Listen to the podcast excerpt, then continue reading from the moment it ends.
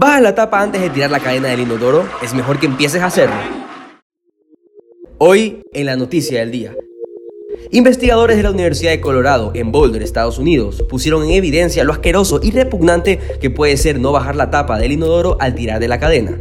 El vocero de este estudio, John Grimaldi, explicó que las gotas alcanzaban una altura de hasta 1.5 metros después de una descarga y viajaban a velocidades que excedían los 2 metros por segundo en algunos lugares. En cambio, las gotas más grandes se depositan en los servicios más rápidamente, mientras que las más pequeñas pueden permanecer en el aire durante varios minutos. La gente sabía que los inodoros emitían aerosoles, pero no podían verlos, dijo Grimaldi. Y es que no solo se trata de agua, sino de cientos de bacterias intestinales que no se pueden encontrar dentro del inodoro, como el Escherichia coli, el norovirus y la salmonella, que pueden saltar hasta un metro y medio de distancia cuando se tira de la cadena debido al remolino de agua que se forma. Y si eras de los que no bajaba la tapa, es mejor que empieces a hacerlo, pues no querrás tener una infección intestinal u otra enfermedad. Recuerde que para más información puedes visitar tctelevisión.com. Reportó para ustedes Diego Vaquerizo.